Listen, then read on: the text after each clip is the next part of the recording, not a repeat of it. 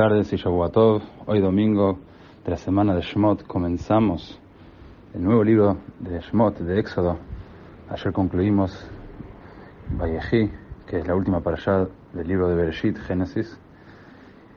Y hoy comenzamos el nuevo libro que comienza el libro de Shemot con la promesa que hiciera Dios de convertir a la familia de Jacob en una gran nación dentro de Egipto, como que se cumplió rápidamente. En menos de un siglo, el número de judíos aumentó de tal modo que el faraón temió que pudieran llegar a tomar control del reino. Para evitarlo, comenzó a reclutar a los judíos para trabajar en sus obras arquitectónicas. Desafortunadamente, salvo los miembros de la tribu de Leví, los judíos habían comenzado a descuidar su herencia moral, actitud que los volvió receptivos al llamado del faraón y a la lealtad patriótica a Egipto. Como consecuencia de ello, el faraón finalmente logró esclavizar por completo a los judíos, exceptuando a los levitas. Así arranca la para allá diciendo, Israel Estos son los nombres de los hijos de Israel que llegaron a Egipto. Explica Hasidut que el exilio físico de los judíos era la esclavitud forzada. Su exilio espiritual, la esclavitud psicológica a la cultura del país en que vivían.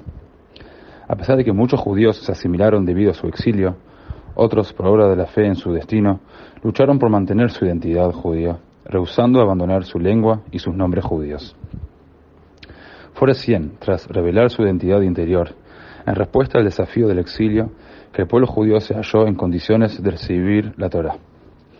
El propósito de la Torah es enseñarnos cómo traer conciencia divina a los aspectos más mundanos de la vida, incluso a aquellos que inicialmente se oponen a la divinidad.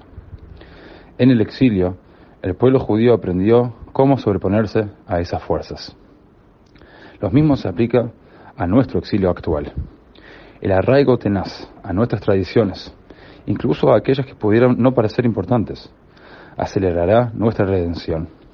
Los desafíos que superamos nos purifican y preparan para las sublimes revelaciones divinas que acompañarán la inminente redención final.